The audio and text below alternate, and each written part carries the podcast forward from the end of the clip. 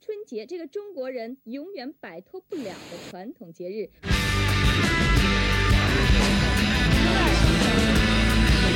有一句话，嗯，这是个关于自信的故事。嗯，此话倒也有理。 最好吃的是人。哎呀，你又开始升华了。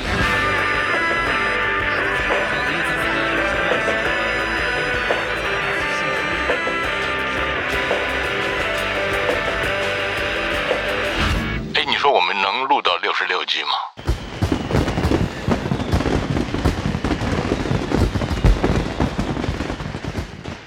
你好，我是老六，呃，欢迎大家收听我们第四季的春节六必黑。上一集呢是上一集，而不是上一季哈、黑叔叔说到了一个话题，让我听起来可能会替年轻人感到有点不平。你认为就是年轻人是体会不到美食之美吗？大家好，我是陈小青。嗯，还是回到我们开始说的，我们吃食物是为什么？陈丽老师的话说，我们所有的这种在食物里摄取信息的这种行为，都是为了达到颅内高潮。但是有些人是可以通过食物的视觉、造型、火候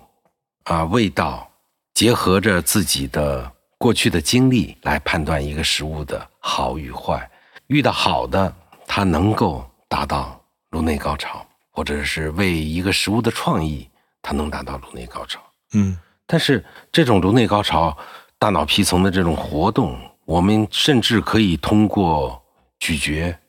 吞咽，甚至呼吸也能达到嗯类似的高潮。这里面没有哪个更好，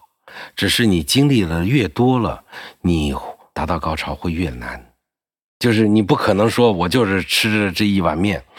我就觉得这个生活特美好，坚持了二十年，每次吃吃了这个这碗面，就会觉得特别美好。哎，那这么一说，不是年轻人因为他经历的时候，他更容易达到它是颅内更高潮吗它？更容易，它更容易。也就是他更容易满足，对，就是相当于叫少见多怪，见点吃的就嗯你看就你开这心。嗯又又又又把年轻人推沟里了。实际上，你年轻人他未知的边界，或者说未知的领域更多。他遇到他只要有好奇心，只要不像一些完全固化的味蕾，就是、这东西就我老家做的最好。嗯嗯嗯，就是只要稍微放宽松一点这个界限，他会在食物里面不停的接受这种美好啊，这种东西也能吃啊，有意思，他会吃的很很开心，会会获得很多快乐。这个，你比如说美食的体验啊，一种是我知道那个店里有美食，嗯我相当于我先预留好了一个一个，这在我的大脑里头预留好了一个空，嗯，我过去吃呃那那个店里的东西，吃完了它果然好吃，把这个空填满。嗯，呃不好吃，呃，我这个让我失望了，我把这个空删掉，等等，这是一种。嗯这还个有一空种，空的大小，哎，那还有一种就是不期而遇，就是我我也没没指着说吃吃美食，我我就想随便吃吃一口，结果他发现，哇，居然这么美好，就是一个是意外之喜，嗯，一个是和预想完全同步的哎，这种开心。哎，那你看咱们这么一说的话，是不是我们这些上了岁数的吃东西的人，他呃生活中更多这种前前者，就是我去寻访这个美食，而年轻人他更多的是这种邂逅呢？这个可能跟好多事情都有关联。这个坑到底挖多大？嗯你对这个食物的期待到底有多大？嗯，一个餐厅，你提前了三个月去订上，你花几千块钱一个人，嗯，把它吃到，你这个坑必然挖的非常非常大。嗯，想把这个坑填满，嗯，很难的。往往你会，甚至会有一些不满足。但是，所谓的意外之喜，就是我本来没抱希望，哎，结果吃的很好吃，我就达到了一个超出预想的一个满足感。嗯，然后一结账，啊，这是老六吃的，人均三十，嗯，那就是更高级的，或者说更更加满足的一种体验。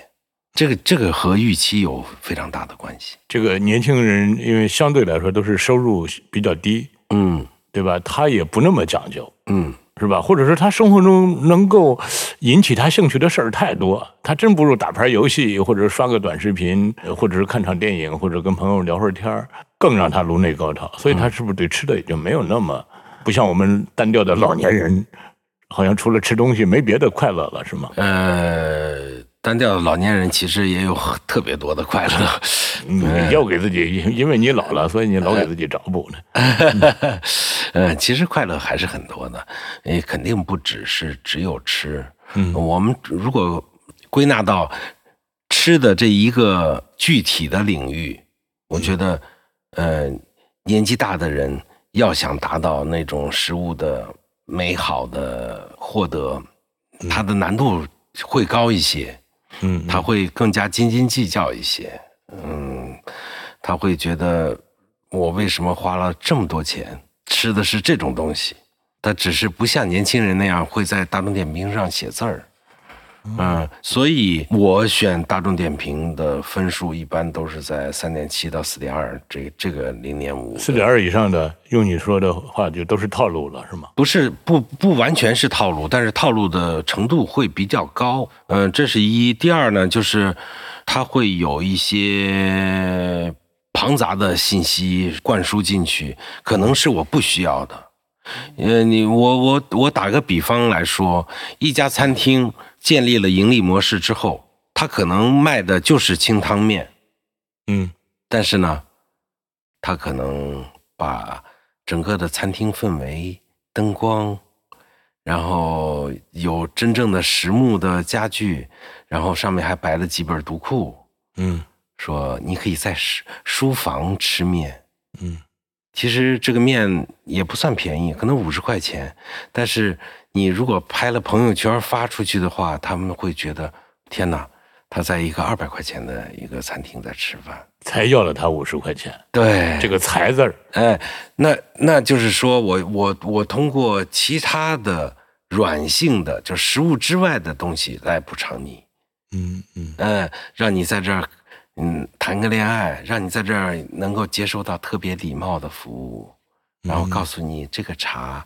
呃，凉了，我给你重新加一下，可能可能这些细细枝末节的服务会更好一点，呃，所以他的分儿就会，他的评分可能就会很高。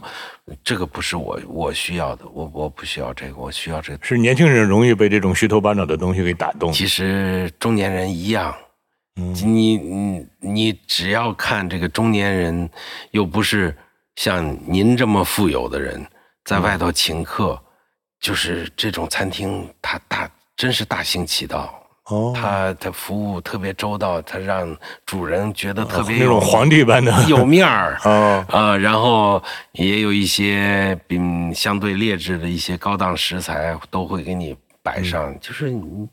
咱们讲不讲理啊？今天能上的都上了，你看鱼有，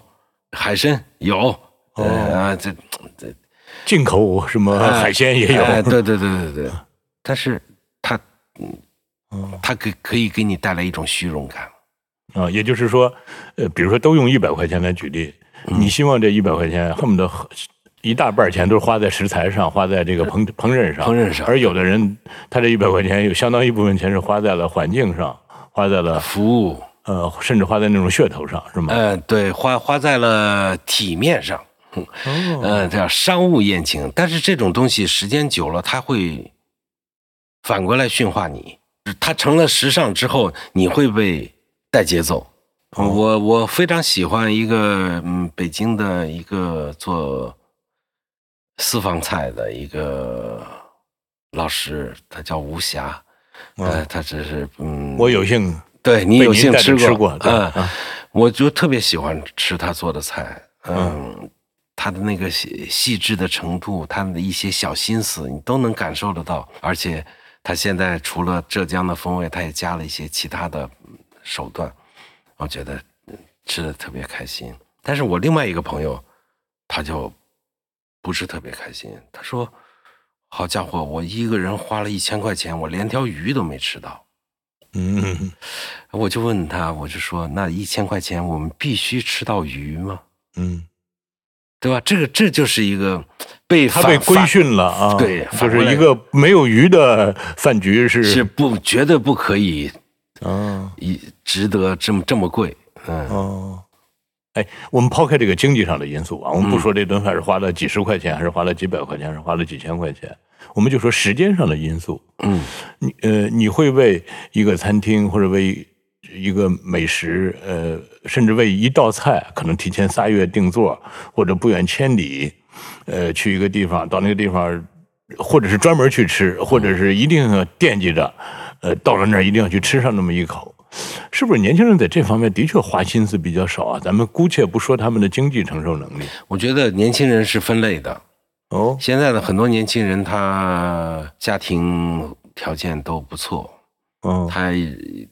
每年辛辛苦苦的这个挤出来时间，可能就是为了去米其林摘一个星，这种情况，嗯，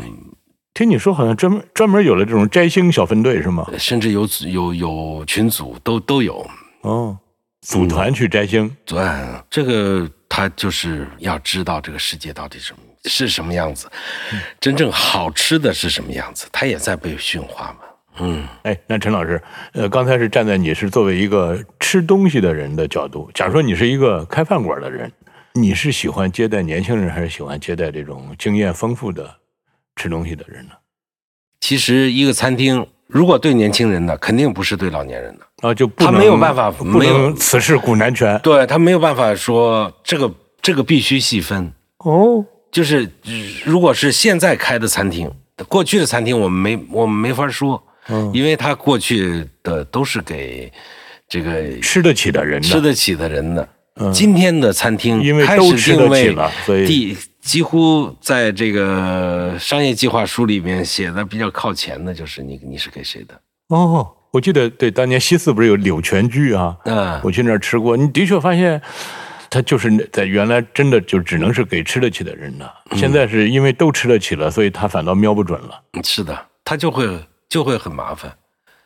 哦，嗯，或者说你能够抓抓住年轻人，那你看商场里面的餐厅几乎都是给年轻人。哦，你看看我们这，我们就很难去一个商场里面吃一顿饭。我我前天还是大前天去我们那个朝阳大悦城吃饭，嗯我吃了一个汉堡王，嗯嗯，花了十分钟，嗯，然后停车找楼层和找车花了一个半小时。我还以为你是怕被被因为人我认出那来那呢地方我不是，这不每次是保总他们会带着我走，但这这这这玩意儿太难了，这他又又又又又装修又走不通，哎，我也不记得我的车位停在哪儿。嗯也就是到了那种环境里头，你得管这些年轻人叫总了。啊，对对对对，他们他们太厉害了，嗯，他们太厉害了，嗯，嗯，他们甚至能够玩那种各种赠券、各种那个什么的游戏，让你他用们他们特别享受。嗯，我在那儿稍微观察了一下，我坐在那个这个餐厅的边儿上，在看对面一家网红餐厅在排队。那我看两个人几乎拿着电脑，摊开手机，在做各种各样的交流，各种谈笑。他很他在排队，在等着喊号，喊到号他们走了。这是他就餐的一个完完整的过程，他的社交的过程不是在饭桌上，而是从排队的时候就开始。那还真是得，这叫眼疾手快才行。你看嗯我们这个笨手笨脚的，对那个排队就只能是排队了，你不可能干那么多活儿了。嗯，现在的排队都很人性化。哦，嗯，现在排队都是说你你来排队，嗯如果您方便的话，嗯留一个号，我们存在这儿，我们保证不会把您的信息透露，然后到时候叫您。嗯然后到你你你爱在这商场什么地方逛都可以，然后哎手我机记一得响回去吃饭。那次咱们那个半夜有一次吃饭，有你吗？那个狄菲菲老师不是从上海过来，就在那个三样菜，啊，有有有有，对吧？我觉得嗯那次就是好像他是恨不得晚上两点多钟才过来，嗯是吧？咱们就等他，然后在那个包间里头吃饭。嗯但是出来上洗手间的时候，我深深感觉我不属于那个地方，嗯， 就整个那个饭馆弥漫着那个青春的荷尔蒙的气 息，是就是他所有的那些，你都感觉 呃你不配。那家餐厅也没了， 现在挪到国贸去。 呃，就是呃，对，工体被大拆了一顿。对，呃，那现在那个像工体这种地方，它还容纳年轻人吗？还是都变成那种特别装的那种？我也很久没去了，没没有任何发言权。就像你所说的，就是商务宴请和这个年轻人的这种缤纷天地，它本来哎就对不相对对容，对水火不相容。对对对对，它不是一回事儿。你餐厅，你我这个是高档消费的，嗯，我的散座可能就一共六个，而且都是全是小桌，很小的桌，最多可以坐四个人。啊、那你怎么去消费呢？嗯没法去消费，那是给司 机的。你这个说的真是嗯 太刺激人了。是啊我们这散座是给司机的，嗯，对啊，它它哦基本上都是全是包厢，它就是实际上是跟餐厅整体的设设计有关系。它怎么样才能最大化它的利润？那也就是说，现在这个社会已经形成了这种彼此都都知道对方的底就细。是阶层、年龄、嗯职业的隔阂会越来越深，嗯在餐厅里就能看出来。那像你这种串串儿哈、就是又能串这个又能串这个的人，嗯是不是很少啊？因为我是工作，啊所以所以他谁也不愿意拿这个去当工作。啊那你我们有很多是我我明明不喜欢吃，但是要去一下。嗯，这个得举例说明一下，这让我得开心一下，因为你整天比方说，有人给我们节目提供了帮助，嗯我们找某一个东西没有找到，那也是发英雄贴，那有人就找到了，然后说来我们餐厅吃顿饭吧，嗯那你也得去，嗯对吧？那种餐厅肯定不是我喜欢吃的，而且有特别多的，让我去也是为了他叫更多的陌生人一起吃饭。哦，嗯，我那个还是比较尴尬的。我现现在我跟你一样，大局没有那么多了，就是除了老哥几个的大局。哎，那你就对啊，就是说，如果说抛开这个工作的呃因素，你会吃什么样的？基本上，如果说我餐饮圈的朋友志趣相投的，也会约着去吃一个饭。我尊重的这些老师们，嗯每年也都会有走动，嗯嗯大概大概也就是这样，没没没有特别多的吃饭。我没有把你甩掉，没有说天天跟美食圈的人混，并没有。但是我现在多了的就是自己吃饭。我包括拍摄美食向导的过程当中，我们几乎平均的时间是十二点吧，关机。你这个自己吃饭是不得已而为之呢，不是还是自吃己饭主动的选择我呢？不是吃饭，我是要去找人聊，我要知道这个地方是什么样子。嗯，嗯，我觉得，呃呃，喝啤酒的地方是最好的地方，真的特别可爱，就是你你想象不到的可爱。有时候会被人认出来，有时候也没没被人认出来。你那但是你喝啤酒，可能就是大家是非常平等的。嗯那你就会跟他聊，你就会觉得有很多匪夷所思的，就是你他他不是你的朋友，他是陌生人。呃，你和他聊的过程当中，你会觉得，呃，这个地方是有规矩的。比如说，你去喝个啤酒，这个地方有规矩的，就是在北京喝啤酒，去酒吧，总会有人拿一瓶高高高级一点的酒，尤其是在吧台上嗯分了，说：“哎，哥们儿，你你也喝一口，这是什么什么酒？我给你介绍一下。”你会觉得这啊，这是北京，这在在在上海，这个事情是绝对不可能存在的。那比如说我去汕头，有一天晚上我就去了一个酒吧，然后有一个小朋友他说：“我知道陈老师，我知道我看过你的节目，我是一个美食爱好者。”嗯他说，然后我们就喝就喝酒嘛，在那随便说了一些。他说，我就不明白你为什么老喜欢来拍潮汕，潮汕多不好吃啊！嗯我，说你是潮汕人吗？他说我当然我那我叫和灯下黑哈。对，我是我和我女朋友都是潮汕人，我们就不喜欢吃哦这个菜，不喜欢吃潮汕菜。我说那你喜欢吃哪儿的菜呢？我说你去过哪儿呢？他说我除了呃汕头，除了潮汕，我只去过厦门。嗯然，后我说那厦门，厦门也不好吃。我说那你下一个目的地是哪儿呢？他说我想去淄博吃烧烤。我现在在攒钱，我我我们潮汕的工资不高，但是消费特别高。嗯你这个拍了美食之后，把这个物价都给抬高了，我们觉得很不喜欢。嗯造孽啊！你嗯，然后说我现在就想去吃山东烧烤，我尤其是对他们的价格，我觉得特别的喜欢。我们攒钱想和女朋友一块儿去哎偷，它吃一顿。这个是是不是这种美食都讲究这种呃差别越大，或者这种反差越大的？我觉得这就是年轻人的可爱的地方，你不能说他有哪里不对。嗯这就是我觉得这个你不能阻止一个洛杉矶的球迷，他看腻了湖人的主场。嗯他就想到贵州去看一场村 BA。我觉得这个是这是可以的呀，这为什么不可以呀、嗯只有他真正去了以后，他才知道这个世界应该是什么样子，或嗯者说还可能是什么样子。你的心理年龄好像还也还能够，就是在啊我我和年轻人完全没有任何的障碍。哦，还是自由穿梭是吗？对，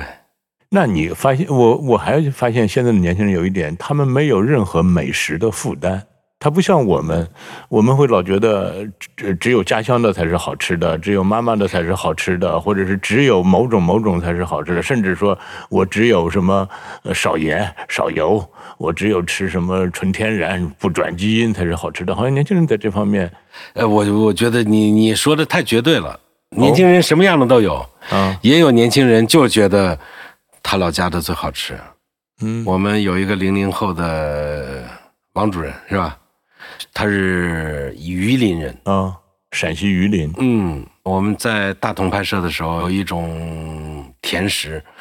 他当时看到他就是感动坏了，激动坏了，说居然有这个。晚上工工作餐的时候，给我们点了两份儿剩了一份儿饭，那半份儿还是他吃的， 就是确实是就是这种固守的人，不能说是没有的，还是有的。但是至少而我且呢感觉比我们那一代啊人对对对对要要比重要少得多。对对对，因为我们没有存没有生活在一个信息高度对等的一个时代。嗯现在信息你在县我县在城里赵县面呃，你在在你们赵县接到的信息和在北京接到的信息是互联网让他们趋同了。嗯那以前北京的一个消息传到你们那儿得半年吧，不是半年，其实是六年。原来啊，我真的是有那种感受，就是，呃，互联网没有普及的时候，我从北京坐火车回石家庄，回老家，我经常就有一种坐时空隧道的感觉，就是我一下又回到了十年前。呃，现在其实这个时空隧道已经没有了，当然，另外一种新的隧道有了，就是阶层隧道，就你的所思所想所感，跟他们完全不一样。但是这个阶层隧道不仅仅说是我呃北京和赵县之间啊，是同一个办公室之间就会有啊。是的。呃，这个这是新的这个壁垒又又又生成了。嗯这个肯定，这个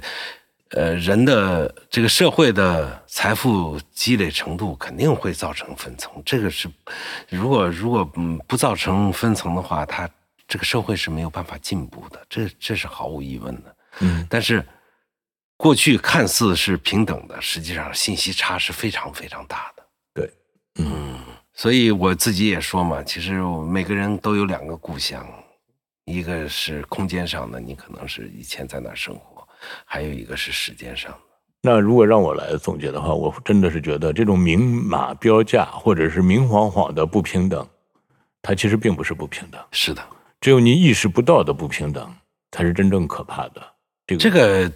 就是这是呃社会分配的杠杆的两头嘛，嗯一头叫平均，对吧？能让大家的阶层差距小一些。嗯另外一层就是效率。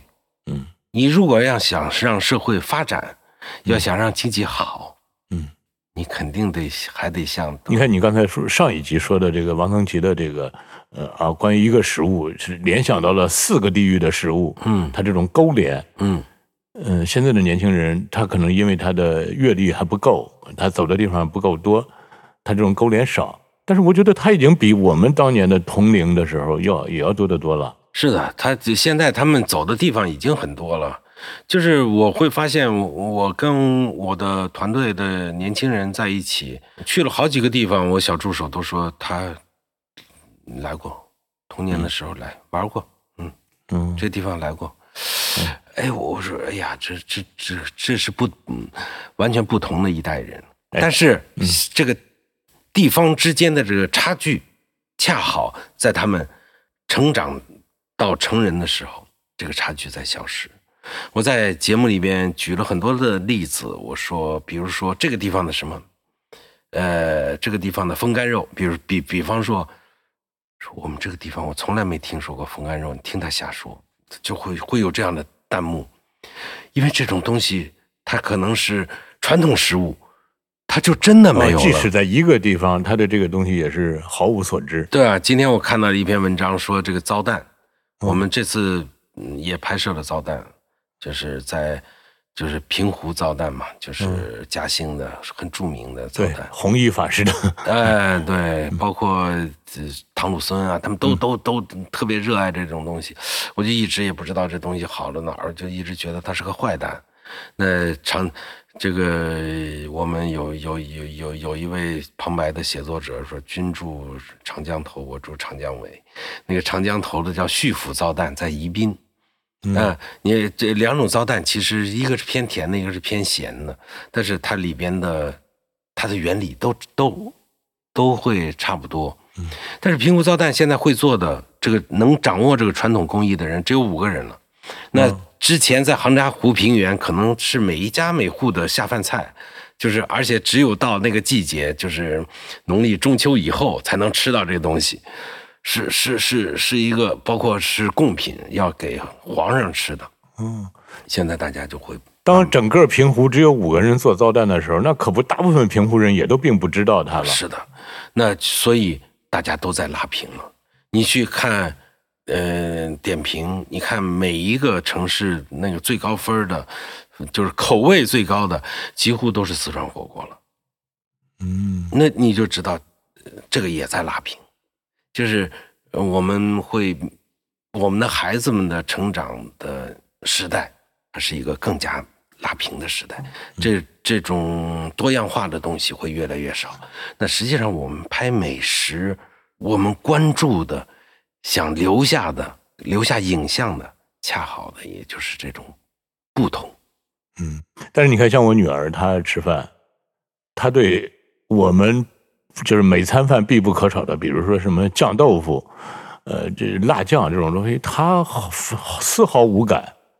我甚至认为这是好事儿，当然是好事儿。是吧？啊，当然是好事。从健康的角度说，当然是好事；从文化的角度说，你有得必有失。啊、就酱豆腐没了就没了吧，那咸菜没了就没了吧，是吧？哎呀，我最喜欢的读库的一本书就叫《一碟咸菜》。啊、但是那本书可能随着你这一代人慢慢老去，慢慢消失，可能这本书也就卖不动了。嗯，我我觉得你可能就是对时代的发展方向，可能是有你自己的认知，但是我我我真的不这么考虑。嗯我是觉得有些时尚，它可能在人们忘却了一段时间之后，它会被重新捡起，或者说我们的科学的科学对这个世界的掌控程度到了一定的程度之后，会发重新在我们的传统里面发现一些好玩的东西。哎呀，我每次吃饭的时候和你吃饭的时候，那个熟悉的唠叨声又响起了。哎呀，你又开始升华了，你赶快呃是的收声吧，我们这一集说再见吧。好吧，再见，再耽误见大家时间。